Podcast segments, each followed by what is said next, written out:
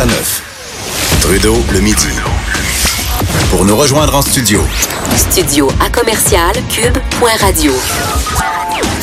Appelez ou textez 187 Cube Radio. 1877 827 2346. Il y a quelques dossiers dans notre merveilleux système judiciaire qui ont retenu mon attention ce matin. Alors, pourquoi ne pas en profiter pour inviter Maître François-David Bernier, qui anime, entre autres, euh, J'appelle mon avocat à Cube Radio le dimanche à 10h. Il est en studio avec moi. Maître Bernier, salut. salut, ça va bien? Oui, ça va très bien, ça va très bien.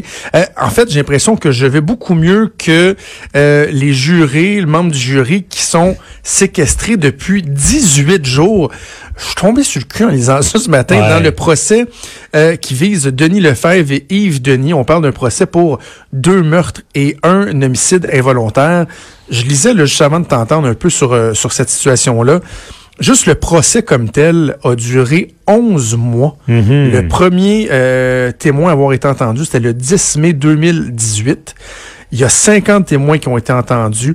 Les plaidoiries ont duré 21 jours. Et là, les jurés délibèrent depuis le 6 avril dernier, n'ont pas posé aucune question, pas demandé à réentendre quoi que ce soit.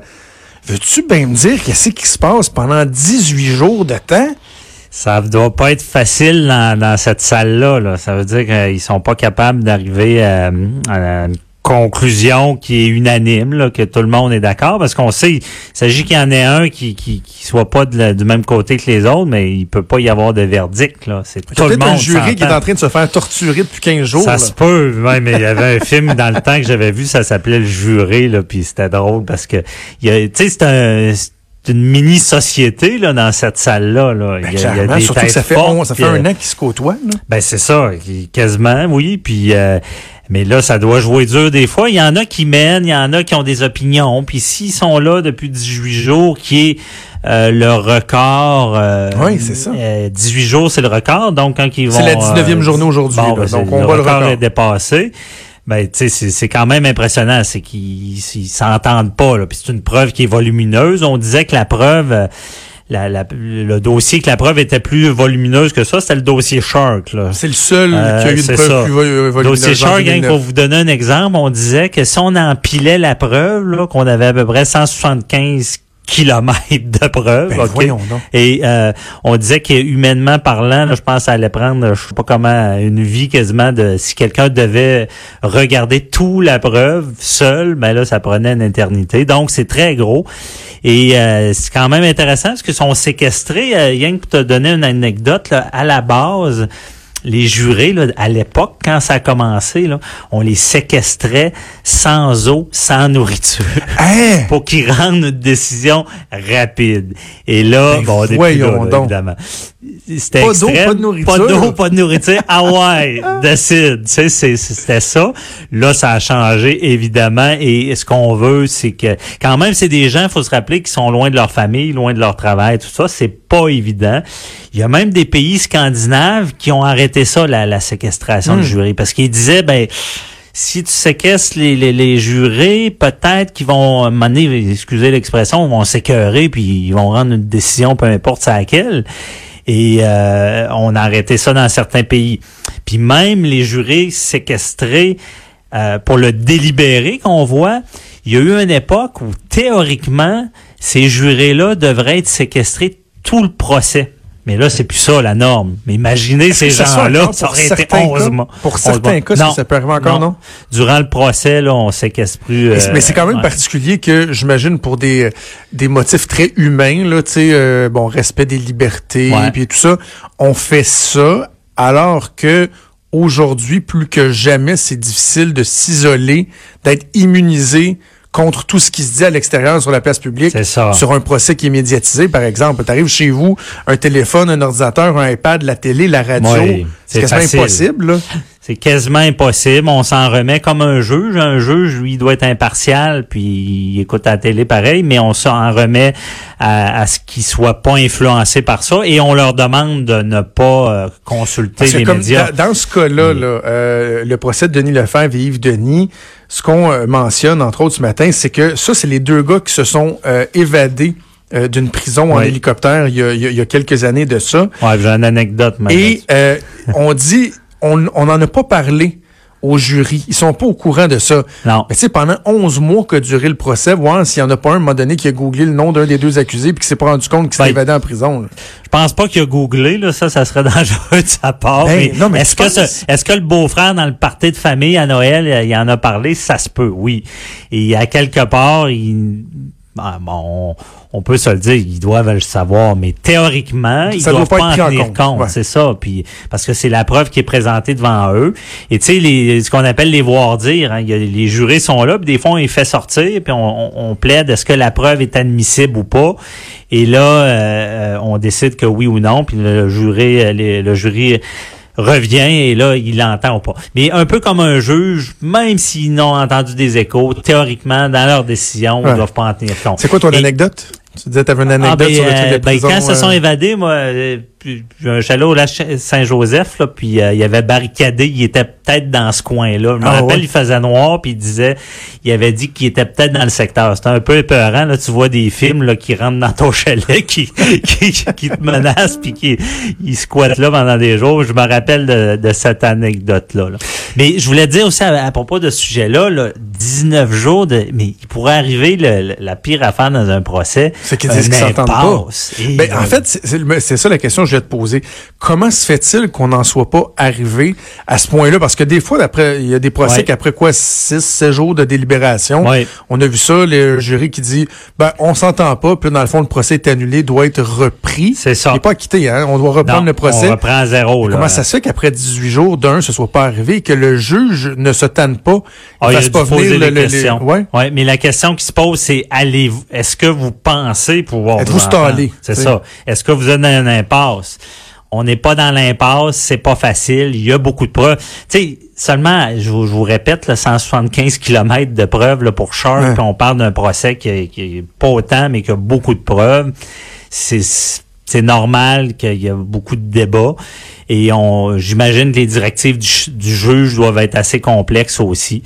Mais donc, théoriquement, ils n'ont pas signifié qu'ils pensaient ne pas s'entendre. Mais à suivre, si- ça, ça peut arriver. En tout cas, ils ne pourront pas euh, dire qu'ils ont, qu'ils ont pas eu un procès juste et équitable. non, C'est- sûr. un procès Puis expéditif. C'est sûr pour le, le, le commun, le public qui voit ça, c'est quand même deux personnes qui sont déjà en prison aussi. Ça, des fois, ça, ça vient choquer un peu. Ouais, les gens. ouais, ouais, c'est ça. Mais les droits sont, sont, c'est, c'est égal pour tout le monde. OK, je vais te parler d'un autre cas ce matin qui est dans les journaux. C'est Antoine Gagnon, âgé de 30 ans, un, qui était avocat dans la région de Québec. Lui, il fait euh, face à un procès pour importation et possession de pornographie juvénile. Il s'est commandé sur le web, on va le résumer, là, il s'est commandé une poupée Ouais. d'une je- d'une jeune personne euh, et la façon là, moi ce, qui, ce que j'ai appris ce matin c'est que ça peut être intercepté dans ce cas-ci ce qui est arrivé lorsque est venu le temps de dédouaner ça a été intercepté par les douanes. Ils l'ont contacté à savoir, ouais, c'est-tu bien à vous, ça? Voulez-vous vraiment récupérer le colis qu'on a reçu? Il a dit oui, oui. Eux ont appelé la GRC. Ils ont mis le grappin sur lui. Et là, dans le fond, lui doit tenter d'expliquer ou de justifier pourquoi il s'est fait venir une poupée qui a toutes les apparences d'un jouet sexuel pour ça. contenter un pédophile. Euh, ça m'a surpris de savoir que juste en recevant un colis comme ça, les, les- autorités, puis je suis agréablement surpris, je Ouais, dirais, ouais. qu'on peut euh, intervenir avant même de savoir est-ce qu'il y avait vraiment commission d'un délit. C'est ça. Ben, tout ce qui est pornographie juvénile, les, les gens sont avisés. Là, on le sait que c'est quasiment un crime qui, qui est beaucoup en, prévention, parce que là, c'est une poupée. Il a, il a pas agressé pers il a pas agressé de jeunes. Euh, et c'est des crimes, tu sais, l'article dit bien, tu sais, il faut que cette représentation, justement, d'une mineure, puis là, le- l'article dit dans un but sexuel, c'est ce qu'il faut prouver aussi. S'il y a, il y a ce qu'on appelle une excuse légitime, que je sais pas c'est quoi, là, qui il pourrait dire, ben j'ai commandé ça parce que à ma job, c'est ce qu'il voulait, là, je sais pas. Ah ouais, je sais pas, moi je suis euh, psychologue Non. sexuel. Bon, c'est ça. sais, Puis- mais quand même, l'infraction est très sévère. C'est toute représentation des parties intimes de, de, de- de- d'un mineur, une mineure. Ben, c'est- ça peut être de la, de la pornographie juvénile, de la production, puis là, de l'importation. Puis même, on, va plus loin. On l'a vu dans l'actualité, là, euh, quelqu'un qui prend euh, un crayon, puis une belle euh, du papier blanc, là, puis qui se met à écrire lui-même euh, une agression d'un enfant, par exemple, si quelqu'un trouve cette lettre-là qu'il a fait, ben il va être accusé aussi. C'est- C'est une représentation, une description de de- d'un acte sexuel sur un enfant. Et là même, je fais un lien avec euh, les auteurs et la, la- la maison de production. Oui, oui, les- les- les- Livre, ils ont fait un livre là, Gretel, qu'une- là, que- Ouais, c'est ça, Hansel et Gretel, ils décrivent une agression sexuelle, puis là, là, il y a un gros débat. il y a un méchant débat, ouais. Ouais, parce que là, liberté d'expression ou euh, c'est un crime, là, où est-ce qu'on va, c'est où la ligne?